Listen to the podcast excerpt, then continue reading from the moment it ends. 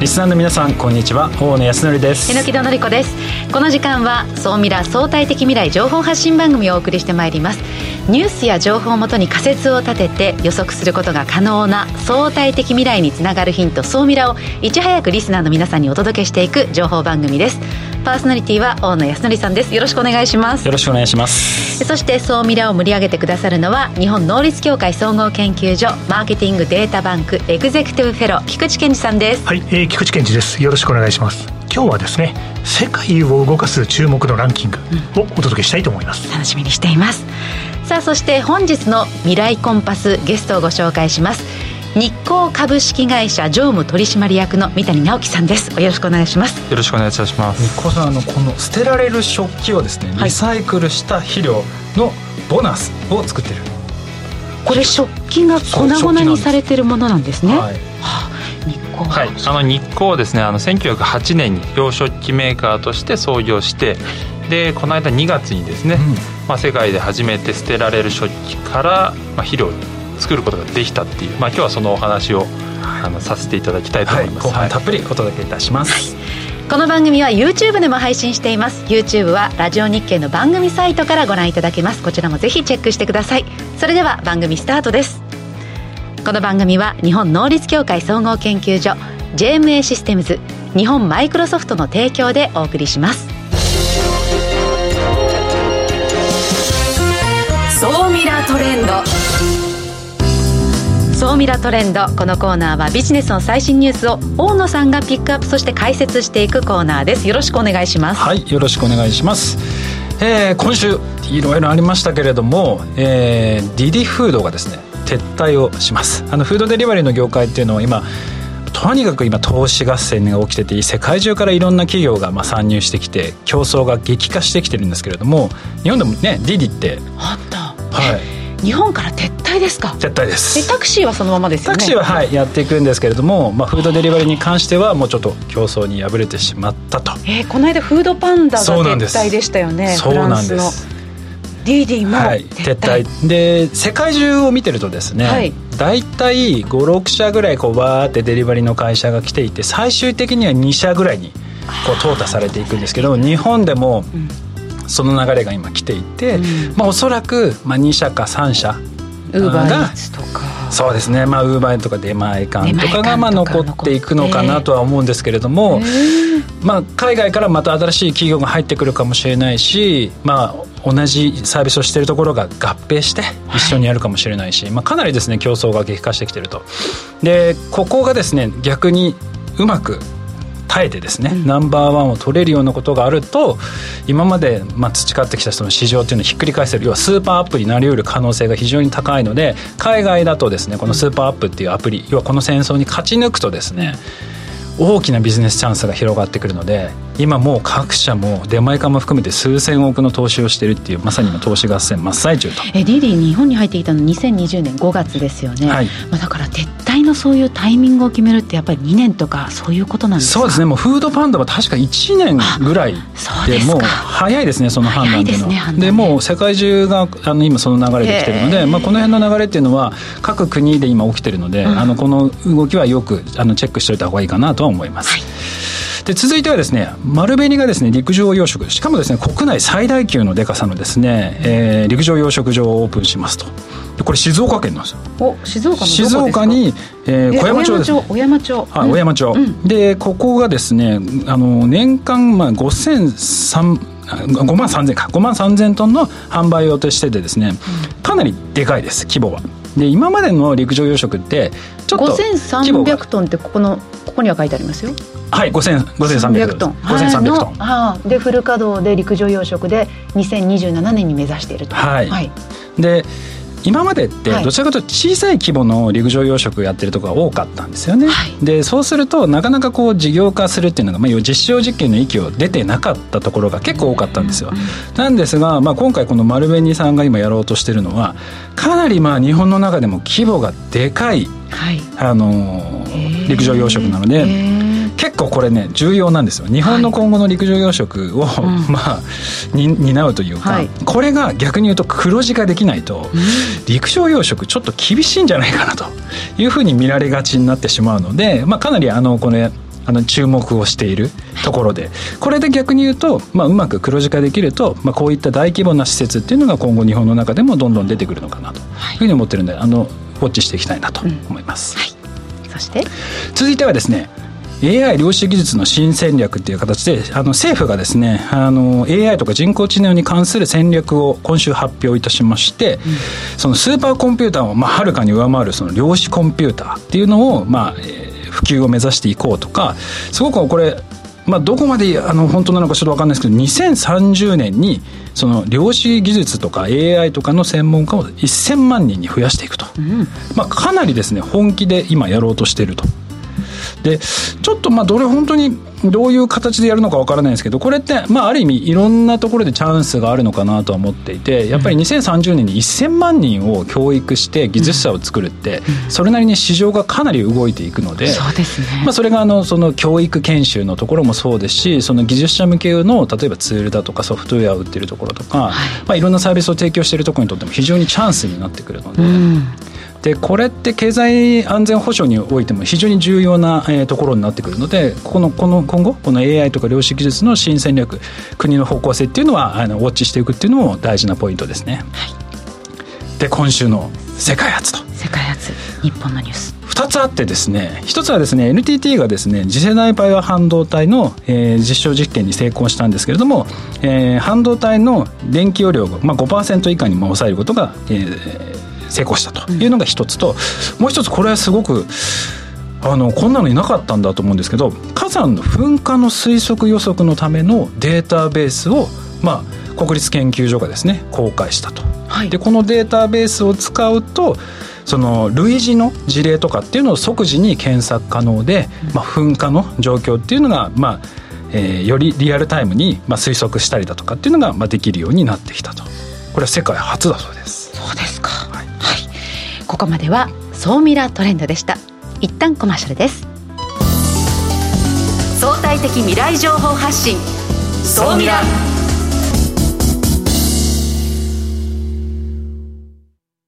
経済価値観テクノロジー。激変する世界に生きる全ての人々がより良い未来をつかみ取るためにマイクロソフトアジュールはビジネスにご活用いただけるクラウドサービスです既存システムから乗り換えたい。スタートアップでコストを抑えたい方。プログラミングフリーで今すぐ使える AI から RPA まで。12ヶ月間無料でお試しも可能。まずは「総ミラ」ウェブサイトバナーをクリック「総ミラー総研。教えて菊池所長」最新データから未来がわかる、総ミラ総研教えて菊池所長のコーナーです。菊池さんよろしくお願いします。はい、えー、今日はよろしくお願いします。さあ、今週の最新データ何でしょうか？はい、世界を動かす注目のランキングをせっかくなんでご紹介しましょうと、はい、いうことで進めてまいります。世界を動かす。はい、今回のデータなんですけども、つい先頃、2022年版が発表になりました。はい。で、第1位と第2位は、アメリカのメンローパーク。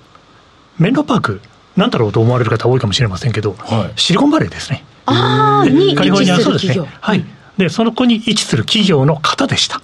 はあ、型と書いてるんで人でございます。人でした。はい。そして世界の動きをこれから読み解く上でこのランキングは非常に重要です。えー、何のランキング果たして何のランキングでしょうか？いつもクイズが答えられない。そうですね。人、人、はい、人のランキング。まあ、考えてみたらひどいクイズですよね。これで分かる人あんまりいないと思います。正解は、はい、はい。では答え合わせですね。ではいきましょう。この答えはですね、えー、皆さんご存知ご存知の方多いかもしれませんけど、フォーブスという経済誌がありますけど、はい、フォーブスが毎年発表しているザ・ミダスリスト。ミダスリスト。えあのミダスのスペルは MIDAS、で、ミダスリストというランキングが、まあ、結構もう20年以上、毎年発表されていて、そうなんです。ね、知らなかったです、これ、ミダスリスト。そうなんです。ミダスリストは絶対これ調べた方がよくて、はい、あの要するに、世界のベンチャーキャピタリスト、すごい投資家の方が、毎年ランキングが出てきて、やっぱりトップ投資家がどこに投資をしているかというのを見るのが、ビジネスの先読みにつながる。なるほど。ミダスリストというですね、このリストの名前を今日リスナーの皆さんにも。成長の種が見えてくるってことですね。そうですね。はい。そのポイントが重要です。で、このミダスリストについてですね、えー、YouTube をご覧の皆様は次のページになるんですけど、ちょっと簡単にご紹介しましょうと。で、ミダスはギリシャ、ギリシャ神話に登場する、うん、え王様の名前だそうです。そして、フォーブスさんがトゥルーブリッジパートナーズっていう会社と組んで、とにかく最高の投資実績を上げた会社。例えば、あの、株式公開をした会社が初日にどれぐらい時価総額をつけたか、はい、それを投資先で全部集計をして、この人の投資の目利きがすごいんじゃないかみたいなものをランキングしてると。で、これはあの非常にありがたいランキング。そして、日本企業も昨年、2022年版には残念ながらランクインがなかったんですけど、2021年版は創造ベンチャーズの中村浩一郎さんが72位にランキングしたというので、去年は結構ニュースで話題になりました。今年は？今回は？惜しくも。ああ、日本人入ってない。惜しかったですね。はい。また来年以降ですね、期待したいな、なんていうふうに思ってます。えー、じゃあ、今年のランキングにはどんな人たちが入ったのか。はい、そうですね。うん、えー、これもご紹介しましょ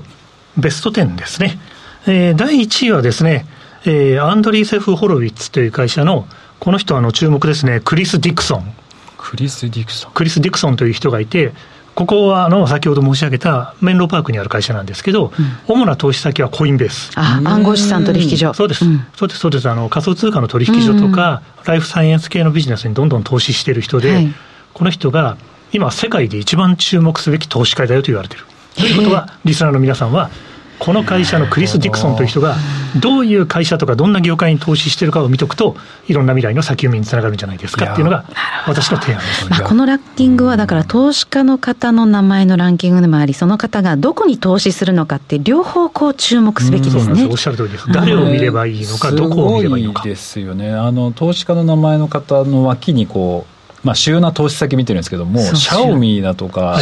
バイトダンスとかも名だたる企業が。シャオミーは中国の総合家電メーカー。そうですね。そういうの。あと、エアビーもありますし。そうですね。そうです。で、エアビーに投資しているのが、これはまたセコイアキャピタルっていう世界のすごいベンチャーキャピタル。あと、10位にですね、ピーター・ティールっていう人が入ってます。はい。この人は、あの、ファウンダーズファンドっていう会社のトップなんですけども、はい、実はピーター・ティールっていうのは、アメリカのトランプ政権で産業政策作ってた人で、そういうものすごい目利きの人が投資家をやってる、あの、ペーパルマフィアっていうですね、ペーパルの創業者の集まりがあるんですけど、とにかく世界の名うての投資家として有名なので、ピーター・ティールという第10位のこの人の名前をぜひ覚えておいていただきたいなというふうに思います。これを見ると、2022年、まあ、ここのこれまでの1年で、まあ、コインベースとかバイトダンスとか、シャオミーとか、エアビーも伸びたってことですよね、つまりは。ね、やっぱりそこ、そういうところにしっかり目利きを利かせて投資をしているので、はい、株式公開をしたときに、一気にうわっとですね、そういう世界の目利きがどこに見てるかというのを日本で成功するために、ぜひ見ていただきたいと思います。はい、では今回のランキング、総ミラ視点で教えてください。わ、はい、かりました。まあ、先ほどから申し上げている通りですね、総ミラをお聞きの皆さんはこのランキングは絶対見てください。で、どういう方向性に世界が向かおうとしているのか。うん、で、要するにどんな稼ぎ方をしている会社を狙っているのか、はい、というようなこともしっかり調べていかれることをお勧めします。うん、そして2023年は、2年から3年に向けては、おそおそらくメタバース関係企業への投資が増えるはず。だとすれば、どの会社に投資されているかを見ておくのがいいと思います。はい、そして、このミダスリストは日本版があります。えー、そうですか。日本版ミダスリスト、日本のビジネスに影響を与えている、すごい投資家のランキングも取りますし、ヨーロッパ版もあります。うん、ミダスリストヨーロッパっていうのもあるので、地域地域に関心のある方は、そういったものを見ていただく。うん、日本版はぜひ、またこの番組で紹介したいです。下口さんおっしゃるように、これ、毎年見ていって、定点観測でどう変わっていくのか、そのあたりも注目ですね。そうです、そうです。それが世の中を先読みするコツです。はい。ありがとうございます。ここまでは、総ミラ総研、教えて菊池所長のコーナーでした。相対的未来情報発信、総ミラ。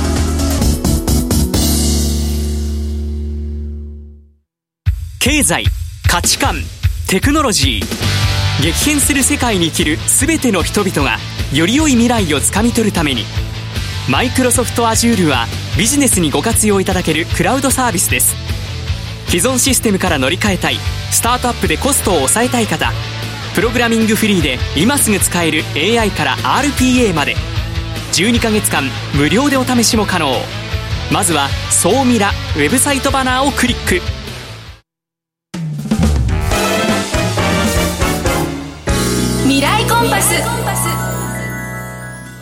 未来コンパス。このコーナーは未来への羅針盤コンパスを手にすべく魅力あるゲストをお招きして最先端情報をお聞きしていくトークコーナーです。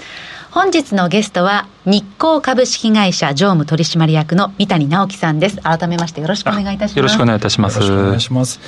あのね、番組の冒頭でも少しちょっとお話しいただいたんですけども、はい、日光、まだあの知らない方もですね、はい、多いかなと思いますので、はい、どんな事業をされているのか、ご説明お願いします。えーとまあ、1908年に洋食器メーカーとして創業したんですけれども、うん、まあ、そこから事業あのいくつか多角化していきまして、まあ、あの陶磁器の成形する技術を、まあ、樹脂に当てて、まあ、そこから浴槽を作ったりとか、まあ、浄化槽を作ったりとか、あでそこからまたあのどんどん派生していってそれがシステムバスにつながっていったりとか。であとはあの、まあ、陶磁器もあのあの広い意味で言うとセラミックなんですけどそこからまあ電子セラミックの領域にまあ進出したりとか、まあ、そういった感じで、まあ、少しずつ多角化していったメーカーになります。でそんな中、まあ、今回メインで紹介していただこうかなと思ってるのが、はいこの番組でもですね先々週かな、うんうん、取り扱わせていただいたんですけどボナースというですね、はい、あの商品がございまして、はい、まあ、そちらもですねもう説明していただいた方が多分分かりやすいかなと思うんですけど、ボナースとは一体どういう商品でしょうか、まずボナースを説明する前にその我々の陶磁器の、まあ、主力製品であるボーンチャイナっていうものを説明するんですけどもともとはあの硬質陶器っていう名前の素材のものを作ってたんですけど今はあのボーンチャイナっていう素材をあのつあの作ってます。でそのボーンチャイナっていうのはボーンは、え牛の骨の灰が入ってる。でチャイナっていうのは英語で、まあ、時期のことを示してるのであのまあ、完全メイドインジャパンなんですけど、まあ、ちょっと間違われるんですけどね結構、うん、そうですねなんか。中国で生まれたみたいな感じに聞こえるんですけど、あの牛骨灰が入った時期を示しているのがボーンチャイナになります。でそのボーンチャイナっていうのが、まあ、我々の今主力製品でしてで、まあ、それを、まあ、実はそのクラッシュしてできたのがボナースになります。であの陶磁器はあの天然原料で、まあ、できているので石とか土とかそして牛の骨、まあ、このボンチャイナの場合牛の骨を入れているので、まあ、それをクラッシュしたらあの肥料効果が出たというところで肥料化をしたっていう感じですね。はあ、それは最初えもう最初からこれは肥料になるって分かってたんですか？えー、っとまあうちのその研究者が肥料になると思うんだけどなってぼそっと会議で言ったんですよね。まあ理論上は、はい、理論上は成分的にはいけるだろうっていう。えこれえ普段普通のそのボンチャイナの陶器を砕いたものですか、はい、そうです砕いたものですえそれが肥料になってると？それが肥料になってます。え1908年創業で、はい、今までなかったわけですね？作られてなかった。今までなくてまあ一応世界中誰もまだやってなかったっていう、えー、で社員の方がえ会議中にいやこれ成分がこれ肥料になるよねっていう話を言ったのがきっかけなんですか、うん、そうですね。まあもともとはその我々のそのボーンチャイナの優位性をどこにこう見出すかみたいな議論があった中で、あの実は肥料にできると前から思ってましたってことを言っていや早く言えよみたいな。えちょっと待ってください。あのあの世の中に陶器ってまあたくさんあるじゃないですか、はい、例えば100円ショップでも売ってます、はいはい、それはなるそれはならないです。ならない。なぜなら牛の骨の灰が入ってないからですね。ボンチャイナだからできる。ああ、なるほど。じゃあそれは他の会社さんの陶器のやつだとできない。えと成分によってはできるところはあると思うんですけれども、まあ、ちゃんと肥料登録ができてないと、うん、あの肥料として販売できませんので、まあ、この度その肥料登録がまあ無事できたっていうところで、まあ、製品化できたって感じですね。あのまずまあ会議で、はい、これってうち肥料にこれなると思うよなってアイデア出して、うん、そこからえ研究開発に入ってったんですか？そうですね。そこからじゃあまずやってみようってことであの実際に、まあ、あの大学石川の県立大学さんとこう共同研究したりとかあとはまあ肥料登録するためにどうしたらいいのかっていうのを、まあ、農水省にこう話しに行ったりとか、まあ、そういったことをやっていきました、はい、いやでもすごいなと思うのはなんかそれ雑談で終わっちゃいそうじゃないですか。だってうちの陶器そのまま肥料になるんだよなって言って「へえ面白いじゃん」で終わっちゃいそうなところを、本気でそれに取り組んで、うん、そこまでこう本気でこうなんだろう商品化に持っていくっていうのはなんかあんまり他の会社ではきっと多分他の会社だったら途中で企画会議で潰されてそうだと思うんですけど、うんはい、なんかやっぱり日光っていうなんかそういうののなんか文化があるんですか？その新しいアイデアとかあと世の中に対してとか環境に対してちょっと意識が強いとか。はいそうですね、まあ、その先ほどご紹介したの浄化層っていうのがもともと下水道が通ってない地域の水排水をこう処理して、えー、処理するって、まあ、ちっちゃい機械なんですけど、まあ、その商品自体がまあ SDGs といえば SDGs ですしあとはまあ経営理念の中にあのお客様あ環境も私たちのお客様ですって一文を、まあ、実は入れていて。いつからですそれいつからでしたかね、まあ、ちょっと前なんですけど。あそうですか、まあ、でももともとそういう製品も扱ってたこともあって、まあ、結構こうスッと入ってきたっていうのはありますよね。はい。ね、えその会議で発言されて、うん、誕生ボンボナスが誕生するまではどのくらいの期間だったんですか、はい、2年半ぐらいかかりましたね、2年,、はい、2年半で。でも商品化、うん、あのその商品化に至るまで結構いろいろご苦労があったんじゃないかなと思うんですけど、ね、どの辺に、はい苦労されたんですか？まずはその先ほど言った農水省農林水産省に行った時に、まあ、前例がなかったので無理ですって最初に言われたっていうまあ東京要は肥料として使うなんて発想がそもそもないですもんね、そうですね。まあ、なので無理ですっていうところとあともう一つ、まあ、我々そのやっていきたいなと思ったのが、まあ、実際に我々がその飲食店に納入した。でそこで、えー、ダメになった食器を回収してきてそれを肥料にしたかったまあ、そうすることでこうサーキュラーモデルが作れるんじゃないかなと思ったんですけどその回収することも、まあ、一応その産業廃棄物っていう位置づけになってるので食器は。まあ、自由に運搬ができないっていう、まあ、そういった障壁、まあ、なんでで大きな障壁はその2つですよね。肥料登録と回収いやでも結構な障壁ですよね、うん、だってね肥料として認められないとそもそもね最初の企画だった、うん、あの商品化してそれ出すっていうのができないわけじゃないですか、はい、それをこうどどう乗り越えてそれはあの足しげく通いそしてちゃんとエビデンスがある。エビデンスを示す。そして安全性も示すっていうところで、まあ、それが結構やっぱり時間かかったっていう感じですかね。はい、ね肥料になっていくってなると結局ね口に入っていく成分がっていうことになると、やっぱりそこの安全性っていうところはあれなんですね。えでも、よく心折れなかったですね。そうですねね。普通は例えば農水省に、うん、いやこれ前例がないから無理って言われたら普通あそっかって思っちゃうところを。うん何回も何回も通ってって、さらにその安全性を担保するためのエビデンスまで取得して、それをこうやろうと思ったそのモチベーションみたいなものっていうのはどういうところからあったんですか？モチベーションは、えっとまあ、我々まあ100年以上前から食器をやってるんですけど実はまあこの数十年ですかねずっと不採算事業っていう、まあ、採算が取れてない事業になってまして、まあ、それをどうやって脱却するかっていうところでまあ、日光を使日光の食器を使いたくなるような動機づけってどこにできるかなっていうことで、まあ、いろいろ考えてたっていうところはあの正直ありますね。はい、え陶器自体が不採算事業ですか？陶磁器事業がそう不採算です、はい、やっぱり安いものも入ってきて。そうですね。安いものもたくさん海外から入ってきて、あとそもそも需要が減ってるとかいうのもありますし、なるほど、はい、そっか。まあでもこうして何でしょう。なんかこう地球にも優しいとか、うん、まあその割れた後その先があるというのは、うん、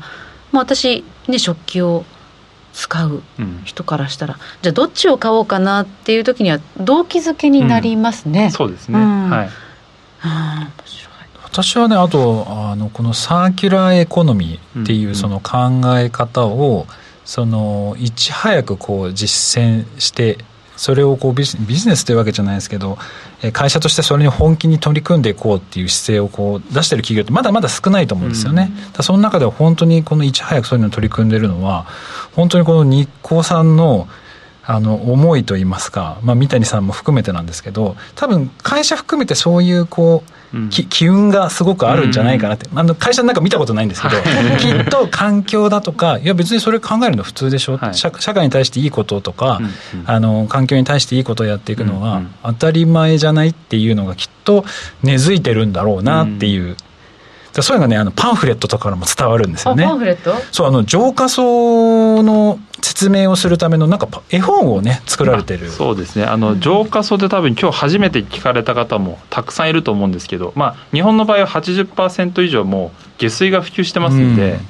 あの浄化層のエリアっていうのはもう結構まあ限られてる。で浄化層をそもそも知らない方がやっぱ世界中にたくさんいるのであの絵本をちょっと作ってみようっていうことで、はい YouTube ご覧いただいている方はちょっと私が手元にそうですね。あの水の王様っていう。水の王様という、はい、なんかこれだから子供向けに浄化層を理解してもらうために作った絵本なんです、ね、はい、子供もそうですし大人もそうですよね。海外の方とか特に知れませんし。